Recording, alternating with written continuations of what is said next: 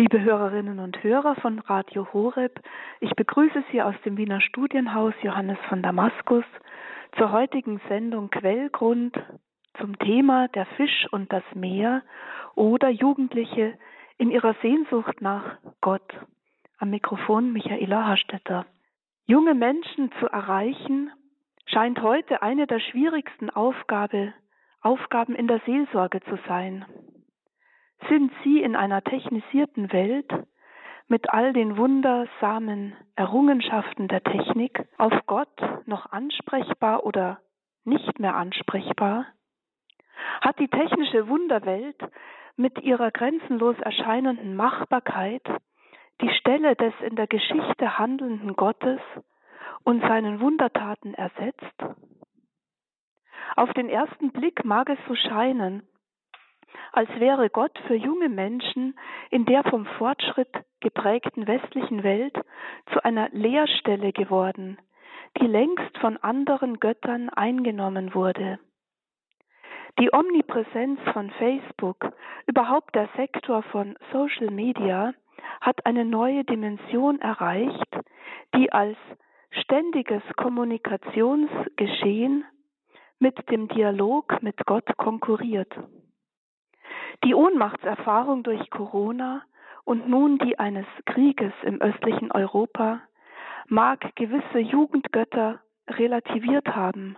Dennoch scheint in der jungen Generation die Gottesfrage nicht wesentlich zum Durchbruch gekommen zu sein. Um hier nun jenseits von Stereotypen oder auch den rein empirischen Erhebungen weiterzukommen, möchte ich heute Abend mit Ihnen eine Geschichte lesen, die ich von einem portugiesischen Autor entdeckt und ins Deutsche ganz textnah übertragen habe. Diese kleine Geschichte kann uns möglicherweise einen neuen Weg bahnen in Bezug auf junge Menschen in ihrer vielfach unentdeckt bleibenden Sehnsucht nach Gott. Es handelt sich um die Kurzgeschichte Der Fisch und das Meer von Padre Nuno Tovar de Lemos, einem Jesuiten, der an der Algarve seine Wirkungsstätte hat. In dieser Geschichte sind neben dem Erzähler eine namenlos bleibende Gruppe mit einem kleinen Fisch aus einem Schwarm im Dialog, der immer wieder auf erfahrenere und größere Fische im Meer verweist. Das Meer weist in dieser Geschichte auf eine größere Realität hin, in der wir das Geheimnis Gottes sehen können. Ich lade Sie ein, diese Geschichte einmal heute auf die verborgene Sehnsucht junger Menschen nach Gott zu lesen. Sie beginnt so. Einmal baten sie einen Fisch, vom Meer zu sprechen. Sprich uns vom Meer, sagten sie. Sie sagen, dass das Meer sehr groß ist, antwortete der Fisch. Sie sagen, dass wir ohne es sterben würden.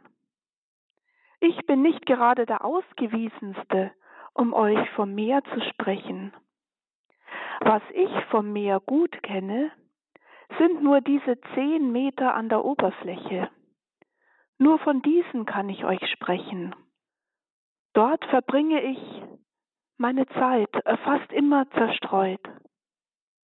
Ich gehe von der einen Seite zur anderen auf der Suche nach Essen oder einfach auch nur hin und her mit meinem Schwarm. In meinem Schwarm äh, spricht man nicht vom Meer.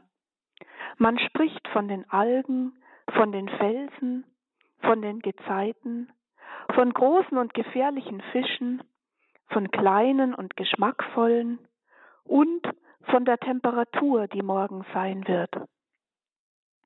Mein Schwarm ist ebenso. Sie gehen und ich gehe hinter ihnen her. Aber du, der du ein Fisch bist, hast du nie das Meer gespürt? Ich glaube, dass ich es spüre, manchmal, wenn es mir durch die Kiemen strömt. Manchmal spüre ich es, wenn ich mich nicht mit anderen Dingen zerstreue, Ich schließe die Augen und bin dabei, das Meer zu spüren. Das geschieht alles nachts, natürlich, damit es die anderen nicht sehen. Sie würden mich für verrückt halten, wenn ich dem Meer Zeit geben würde.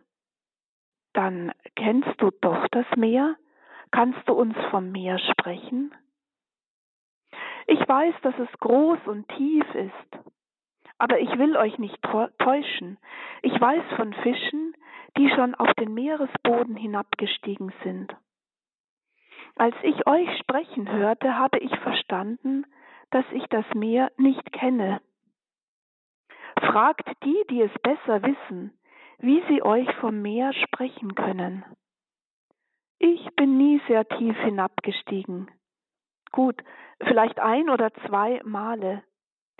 An einem Tag waren die Wellen so stark, dass ich mich sehr tief treiben ließ, um nicht zu sterben. Dort war ich nie gewesen, und nie werde ich vergessen, dass ich dort war. Zumindest kann ich euch gut von der Oberfläche des Meeres sprechen. War es schlimm, als du nach unten geschwommen bist? Warum bist du an die Oberfläche zurückgekommen? Es war nicht sehr schlimm, es war sehr gut. Es war sehr friedvoll und still. Es war, als wäre ich dort zu Hause gewesen, als wenn ich dort ich selbst gewesen wäre. Aber warum bist du dann nicht dorthin in die Tiefe zurückgekehrt? Aus Faulheit? Manchmal denke ich, dass es Faulheit ist. Dann denke ich wieder, dass es Angst ist. Angst wovor? Angst vor dem Unbekannten. Angst, mich zu verlieren. Hier an der Oberfläche bin ich es schon gewöhnt. Ich habe hier einen gewissen Status für mich selbst erreicht. Ich habe Kontrolle über die Dinge oder zumindest habe ich den Eindruck, alles unter Kontrolle zu haben. Dort unten weiß ich nicht recht, was mir passieren könnte. Dort bin ich ganz in den Händen des Meeres. Hattest du Angst, als du am Grunde des Meeres ankamst? Ich hatte überhaupt keine Angst. Alles war ganz einfach. Aber inzwischen, jetzt habe ich Angst aber ich bin nicht am Meeresgrund angekommen. Immerhin war ich seitdem weniger an der Oberfläche. Und was sagen die anderen, die dort waren? Sie sagen Dinge, die ich nicht verstehe. Sie sagen, man muss dorthin gehen, um zu verstehen. Und sie sagen, es gibt im Leben eines Fisches nichts Wichtigeres. Und Erklären Sie, wie man da hinkommt? Das ist es ja. Sie erklären, dass man nicht dorthin kommt, indem man sich anstrengt. Wir können uns nur anstrengen, indem wir uns treiben lassen. Einzig das Meer kann uns zum Meer bringen. Dann kam eine sehr starke Strömung, die ihn hinabzog. Der Fisch versuchte, mit allen Kräften, die er hatte, gegen sie anzukämpfen. In dem Maße, in dem er sich mittreiben ließ, distanzierten sich die Sachen von der Oberfläche, vielleicht für immer. Aber dann schloss er die Augen, vertraute und ließ sich ohne Angst nach unten treiben.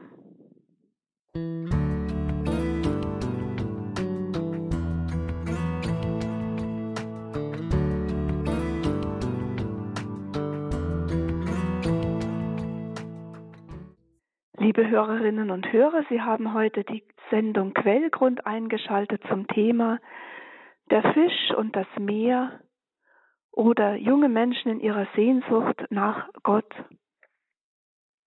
Wir haben gerade eine kleine portugiesische Geschichte gelesen vom Fisch und dem Meer. Sie kann uns als Parabel für die Sehnsucht junger Menschen nach Gott dienen. Versuchen wir die Symbole ein wenig zu übersetzen das Meer, der kleine Fisch, seine Umgebung und die namenlos bleibenden Dialogpartner. Beginnen wir mit dem Meer. In der Geschichte von Padre Nuno Tovar de Lemos spiegelt es das Geheimnis Gottes in seiner unergründlichen Tiefe und Größe wider. Es hat eine eigene Dynamik, der sich der kleine Fisch letztlich ausliefern muss, um in die Tiefe zu gelangen. An den ruhigen und friedvollen Grund seines Daseins, wo letztlich sein Zuhause ist. Dann ist da der kleine Fisch. In ihm können wir ein Bild für den jungen Menschen sehen, der von Gott umgeben ist, ohne ihn zu kennen. Was er kennt, ist nur die Oberfläche des Meeres. Vielleicht ein oberflächliches Wissen von Gott, über das er nicht weiter reflektiert. Und dann ist da die Umgebung des kleinen Fisches und sein Agieren. Da ist zunächst der Schwarm, dem der Fisch angehört, mit seinem Smalltalk. Man könnte an die Jugendklicke denken, an die Peer Group, an die Gleichaltrigen, die einen nicht unerheblichen Einfluss auf den jungen Menschen ausüben. Von daher wäre die Meeresoberfläche auch ein Bild für den Lebensraum von jungen Menschen in einer gewissen Oberflächlichkeit, in der sie sich bewegen im Klickenverband. Die Angabe des immer Zerstreutseins könnte dann als die Ablenkung interpretiert werden, etwa durch Social Media, Internet, Facebook, Messenger und so weiter, die junge Menschen aufgrund der permanenten Zerstreuung davon abhalten, in die Tiefe des Geheimnisses Gottes vorzudringen. Das Hin und Her würde einer gewissen Ziel- und Planlosigkeit im Leben des jungen Menschen entsprechen. Viel Bewegung ohne wirkliche Ausrichtung, ohne echte Verortung, ohne das Woraufhin im Leben. Dazu kommen dann die Gesprächsthemen im Schwarm, die Jugendthemen. Hier Algen, Felsen, Gezeiten, Ess Temperatur, dort vielleicht Esstrends, vegan oder vegetarisch, Modetrends, die kommen und gehen, das immer aktuelle Thema des Wetters und was man morgen anziehen soll. Unter die Themenpalette im Schwarm fallen auch die großen und gefährlichen Fische, die als Gefahr erkannt werden, also möglicherweise Gefahren, von denen man weiß, wie etwa Drogen, Alkohol, Spielsucht, aber die man möglicherweise aufgrund von mangelnder Erfahrung unterschätzt. Und schließlich das immer hinterher. Der kleine Fisch schwimmt immer dem Schwarm hinterher.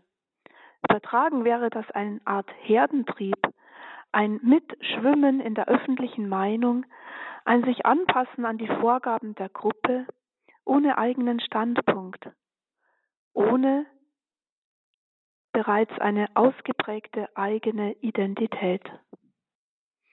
Der kleine Fisch wirkt auf den ersten Blick zufrieden. Beim Nachfragen stoßen die namenlosen Dialogpartner jedoch auf eine noch unerfüllt gebliebene Realität, die sich der kleine Fisch kaum eingestehen will, nämlich die verborgene Sehnsucht nach der Erfahrung des Meeres. Hier findet sich die Andeutung einer heimlichen Gottessehnsucht junger Menschen, die sie vor Gleichaltrigen verstecken, vielleicht nur nachts zulassen, ungesehen von den anderen. Und schließlich die seltene Tiefenerfahrung des Meeres, die der kleine Fisch schon wieder ganz verdrängt hat. Möglicherweise eine Gotteserfahrung in einem Moment äußerster Lebensgefahr, die aber dann nicht nachhaltig weitergewirkt hat. Es könnte heißen eine Gottesbegegnung ohne nachhaltige Bekehrung. Denn der kleine Fisch ist ja danach gleich wieder an die Oberfläche zurückgekommen, als wäre nichts gewesen. Dann gibt es in der Geschichte des kleinen Fisches sein Wissen um erfahrene Fische. Möglicherweise sind damit Glaubens, oder auch Gotteszeugen benannt, die von der Existenz Gottes künden, aber doch irgendwie weit weg sind für den kleinen Fisch. Sie scheinen wie aus einer anderen Meereswelt zu stammen, obwohl sie im selben Meer schwimmen. So stehen zwei Welten in der Geschichte vor Augen, die mit zwei Gruppen korrespondieren, sich aber kaum begegnen. Diejenigen, die Gott erfahren haben und an ihn glauben, und diejenigen, die ihn nicht oder kaum kennen. Ein weiterer Aspekt in der Geschichte ist die seltene Erfahrung der Meerestiefe. Der kleine Fisch, der sich nur an der Oberfläche der ersten zehn Meter unter dem Meeresspiegel auskennt, verfügt doch über eine Erfahrung Richtung Meeresboden, über die er sagt, er habe sich wie zu Hause gefühlt. Dem war eine existenzielle Bedrohung vorausgegangen, vor der der kleine Fisch durch sein tiefer Gehen bewahrt worden war. Man kann an ein inständiges Gebet in einer Gefahrensituation denken, in der sich ein junger Mensch fast instinktiv an Gott wendet und Erhörung findet. Gleichzeitig dominieren aber noch falsche Gottesbilder, die von Angst geprägt sind. In Gott ruhen hingegen, was dem kleinen Fisch ein oder zweimal widerfuhr, war eine Erfahrung des Angekommenseins, im Frieden mit sich selbst, mit der Umgebung und vor allem mit Gott selbst. Von daher tun sich nun auch die Hindernisse für eine vertiefte Begegnung mit Gott auf, die der kleine Fisch durchaus benennen kann. Die Faulheit und die Angst vor dem Unbekannten, die Angst, sich selbst verlieren zu können, die Hingabe an Gott als Weggabe seiner selbst, in der das Ich sich selbst verlieren müsste oder könnte. So bleibt der Status quo. Der kleine Fisch verweilt weiterhin an der Oberfläche, vielleicht ein paar Meter tiefer als davor. Der junge Mensch will nichts ändern. Er hat sein Leben bereits eingerichtet. Er hat Kontrolle über seine kleine Lebenswelt. Er meint gar nichts Neues zu benötigen. Insofern steht der Status quo gegen eine ganz neue Existenz in den Händen Gottes, die freilich Vertrauen in diese Hände einfordern würde, in der Einfachheit der Kinder Gottes. Welche Wege würden sich von der Geschichte schließlich für den kleinen Fisch anbieten, tiefer zu gehen, sich für Gott zu öffnen? Es geht um den Mut, die eigene Angst und Faulheit gleichermaßen zu überwinden. Es geht um ein Aktivwerden im Sinne eines Umdenkens, sich den großen Fragen des Lebens zu stellen. Ein letztes Moment aus der Geschichte war die Strömung, die den kleinen Fisch am Ende mitriss. In ihr darf man vielleicht die Gnade sehen, das Handeln Gottes in der eigenen Lebensgeschichte, das Handeln Gottes, das dem Menschen entgegenkommt, womit das Leben erst seinen tieferen Sinn erfährt.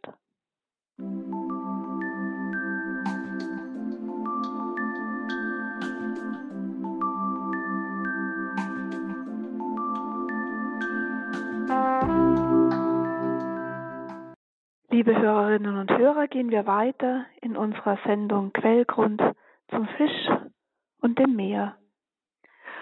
Unbeachtet geblieben sind in unserer Analyse der Einzelmomente der Geschichte hin auf die Sehnsucht junger Menschen nach Gott, die namenlos bleibenden Fragenden. Sie sind die eigentlichen Unbekannten in Padre Nunos kurzer Erzählung. Und doch sind sie es, die den kleinen Fisch gerade durch ihre Fragen auf das Eigentliche lenken. Das Besondere an diesen unbekannten Fragenden ist, dass sie dem kleinen Fisch keine theoretischen Glaubensunterweisungen halten, sondern existenzielle Fragen anstoßen. Hierin darf man wohl eine bei der Existenz der menschlichen Person ansetzende Jugendpastoral sehen, die nicht mit Katechismuswissen beginnt oder was richtig zu tun wäre, also mit der Moralität sozusagen, sondern zuerst den Fokus auf die großen Fragen des Lebens richtet. Wo bewege ich mich? Was stiftet Sinn? Wo bin ich wirklich zu Hause? Es ist eine Jugendpastoral, die mit jenen existenziellen Fragen zum Nachdenken anstößt, eine Pastoral, die die Frage nach Gott aufwirft, ohne sie zu forcieren und doch in Tiefen vordringt, die sich der junge Mensch selbst nicht eingestanden hätte in seinen alltäglichen zehn Metern Oberflächenradius. Wenn wir von daher ein Fazit einer solchen von dieser Geschichte her inspirierten Ansatz von Jugendpastoral entwickeln würden, können wir bereits einige Komponenten aufzählen, wie eine solche Jugendpastoral beschaffen sein müsste, um der verborgenen Sehnsucht junger Menschen nach Gott entsprechen zu können.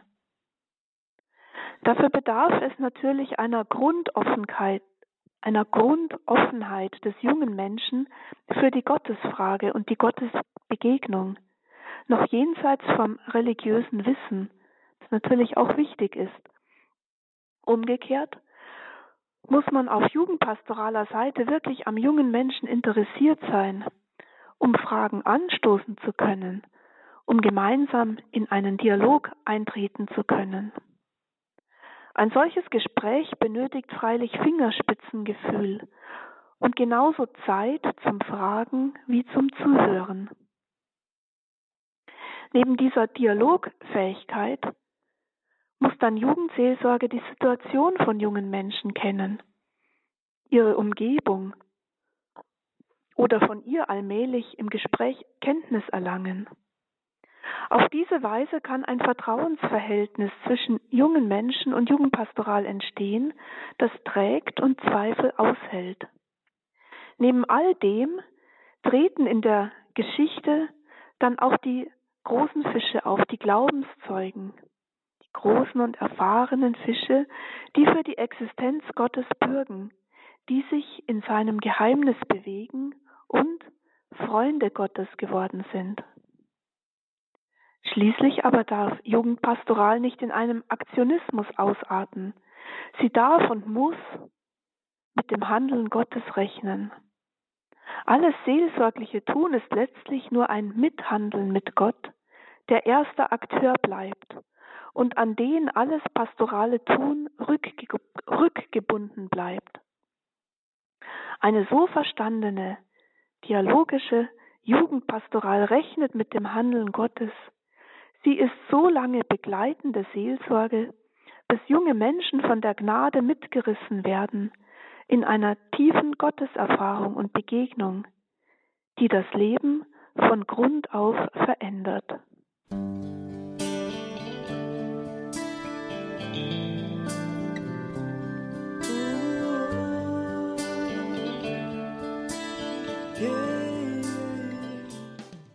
Liebe Hörerinnen und Hörer, von der Geschichte vom Fisch und dem Meer hat sich eine erfahrungsbezogene, existenzielle, dialogische Jugend, Seelsorge und Begleitung aufgetan, in der wir das Moment des religiösen Wissens noch nicht weiter thematisiert haben.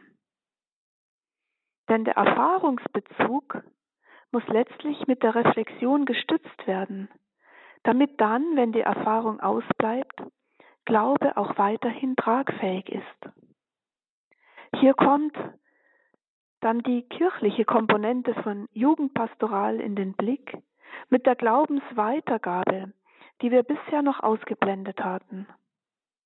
Es gibt ja nicht nur die Peer Group auf der Seite der Jugendlichen und die einsame Glaubenserfahrung in der Tiefe des Meeres.